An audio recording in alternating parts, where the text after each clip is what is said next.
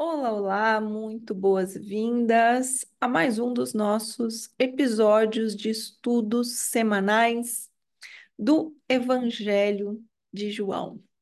Estudos simbólicos por aqui, né? Gostando muito de compartilhar com vocês daquilo que também estão trazendo pelos comentários, como que também à medida que vocês vão assistindo, e trazendo algum outro símbolo, perguntando algum outro tema ou fazendo associações que não estavam no vídeo, os próprios comentários vão dando mais ainda grandeza aqui para o que estamos fazendo. Então, agradeço a presença de vocês e seguimos, né? Hoje eu chego aqui no segundo capítulo do livro de João no capítulo 2. Acredito que estamos no episódio 5, né? se não estou errando a contagem. E esse episódio, esse capítulo 2, ele começa com o primeiro milagre de Jesus. Tem muitos símbolos fantásticos aqui para nós. E tá ventando aqui, né, gente? É meu ar-condicionado, não tem nem como eu ficar sem ele calor, Manauara. Eu vou deixá-lo aqui, espero que não esteja dando muita interferência no, no áudio, tá? Vamos lá. Esse episódio de hoje cobre um evento marcante em toda a história que vai se passar com Jesus, já que é o primeiro milagre, vamos dizer assim.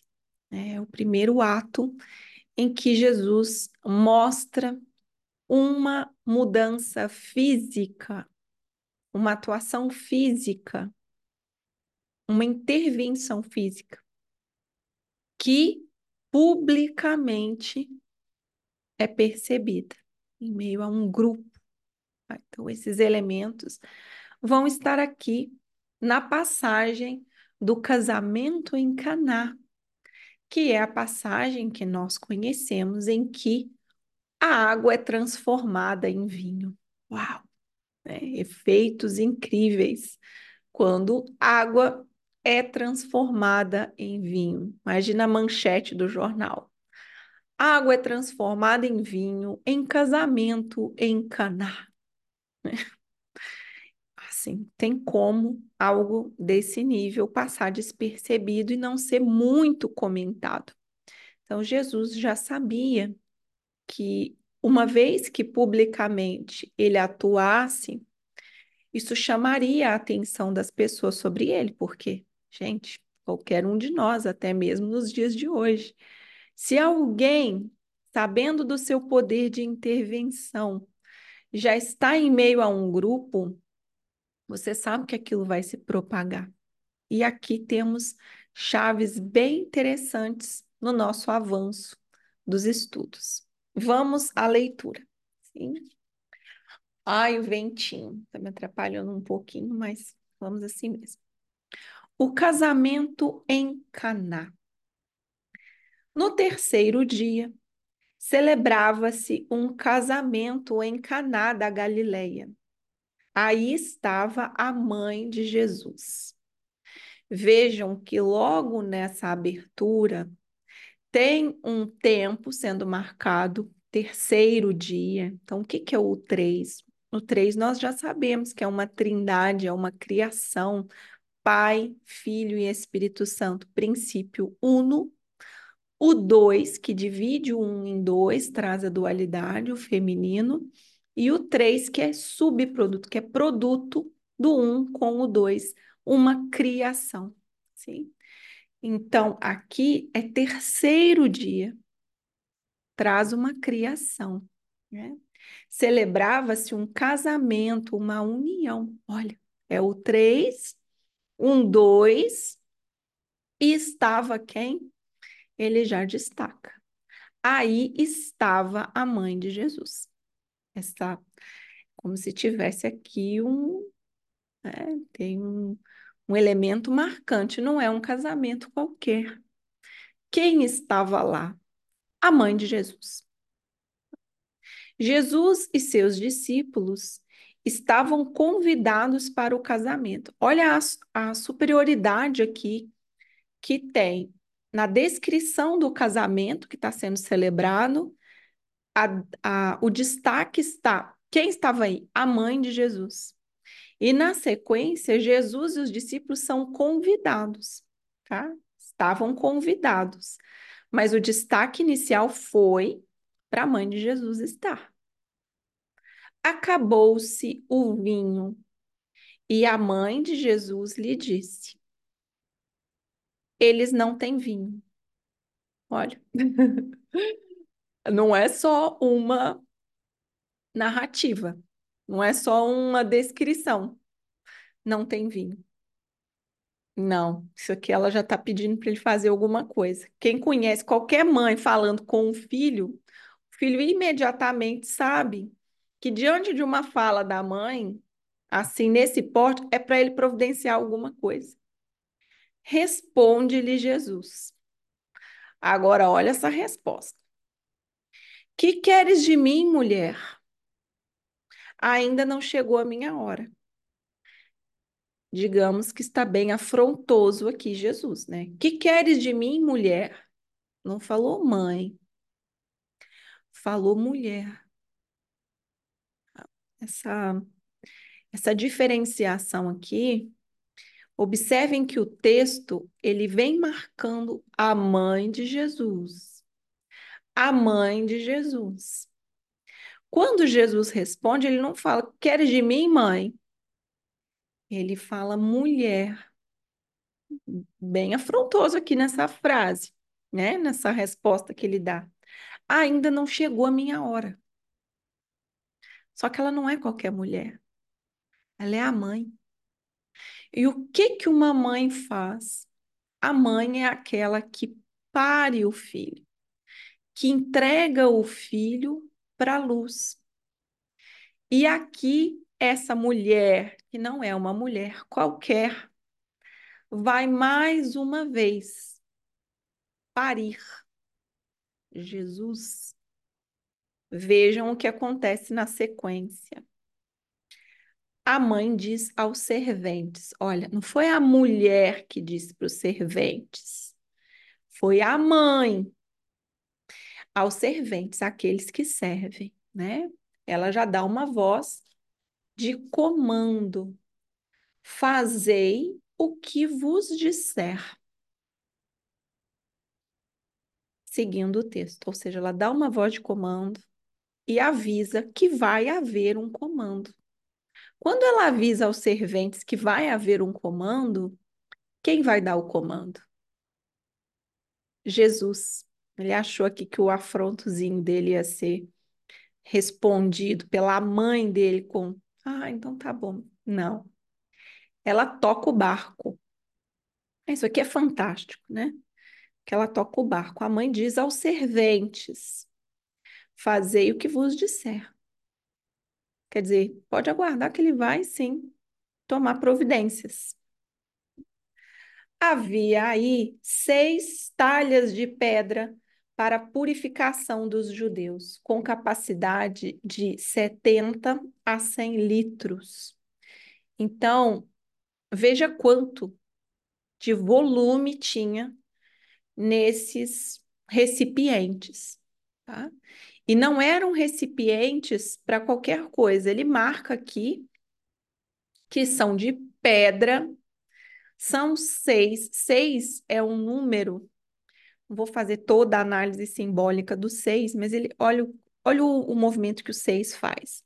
Ele vai lá embaixo, ele vai no profundo. O seis é característico do feminino, ele, fe, ele é fecundo ele é o profundo, e o 9 lá em cima, fazendo a contraposição ao 6, indo no topo, tá? Havia aí seis talhas de pedra para purificação, ou seja, seis recipientes destinados a purificar algo. E mostra a capacidade deles, de 70 a 100 litros. Isso é muito volume, né? Jesus lhes disse. Aí Jesus começa, né? Enchei as talhas de água. Então, ó, A mãe dele deu o comando, ele deu uma seguradinha, afrontadinha, não achou que estava na, na hora. Ela põe os serventes para servir, avisa que vai ter voz de comando e ele diz: Enchei as talhas de água. Eles as encheram até as bordas. Diz-lhes: Agora, tirai um pouco e levai ao mestre Sala. Olha, ele especificou: tira um pouco para ter espaço. Tira um pouco e leva para quem serve, para quem está lá a serviço de oferecer esse vinho. Né? Ele não falou que era vinho ainda, mas ele sabia o que, que ia acontecer, né? E eles levaram, ó, só servindo, né? E eles levaram. Quando o mestre Sala provou a água transformada em vinho, sem saber de onde procedia, embora o soubessem os serventes que haviam retirado a água, dirige-se ao noivo e lhe diz: Aqui a sequência é muito boa, né? Porque os serventes já estão vendo o que está acontecendo, eles estão tendo dimensão do que está acontecendo. Vejam, os que estavam a serviço testemunhando o milagre. Vejam que esse ponto é importante, tá? Estavam lá a serviço, testemunharam. Quando o mestre Sala provou, ele vai lá no noivo e olha o que ele diz ao noivo. Todos servem primeiro o vinho melhor. E quando os convidados já estão um pouco embriagados, servem o pior. Está lá chamando a atenção do noivo. Tu guardaste até agora o melhor vinho. Para ele, aquele vinho estava guardado. Ele, comparando com o vinho que estava lá antes, isso atesta a qualidade do vinho criado.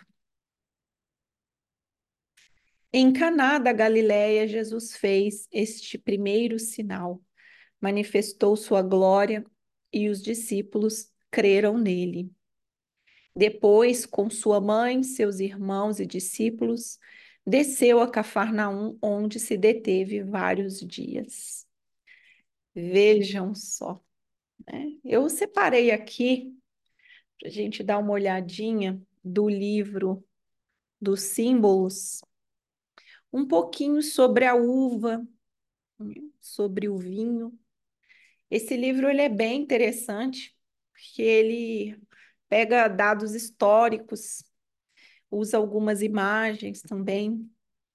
E eu separei aqui para destacar o seguinte, né? Olha o que, que ele fala. Há mais de seis mil anos que se cultivam uvas e se produz vinho. Olha como é milenar. E alguns dos melhores vinhos são aparentemente produzidos por uvas que crescem em solos difíceis confirmando a força vital e tenaz da uva. Vejam é que aqui, quando o vinho é servido, o mestre sala, esse que recepciona, que cuida do salão, ele vai dizer que esse vinho é muito bom.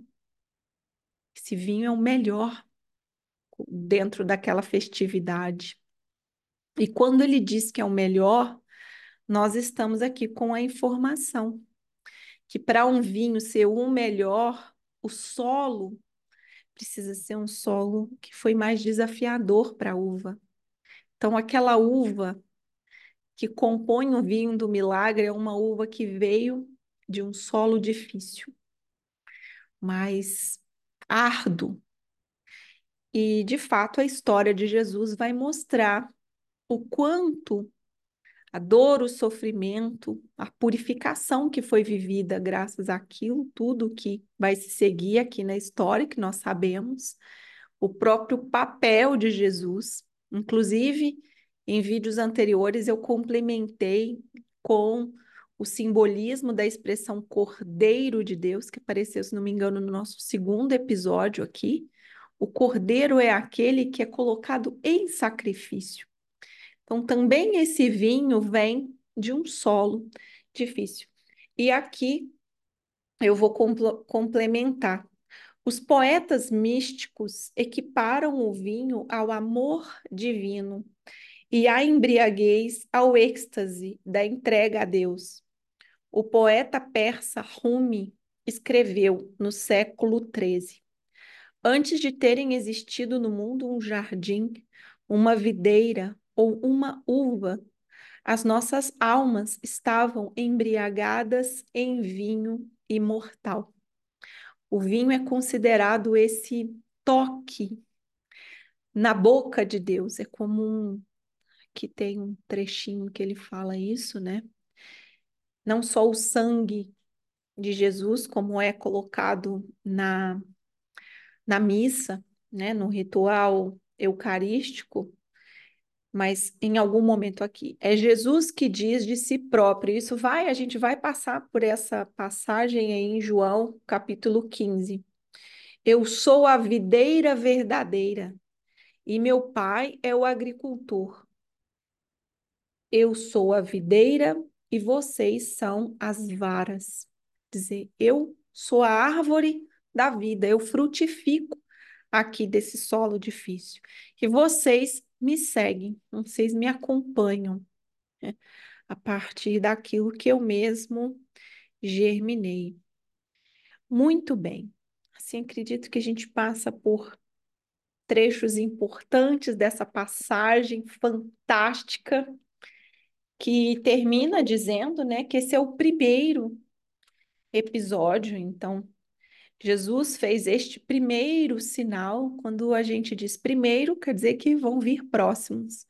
Se não soubéssemos da história, se já não tivéssemos consciência da história que segue, a gente já poderia pensar, ó, se disse primeiro, nos próximos capítulos, a gente pode esperar por mais coisas aí, hein? Será o quê?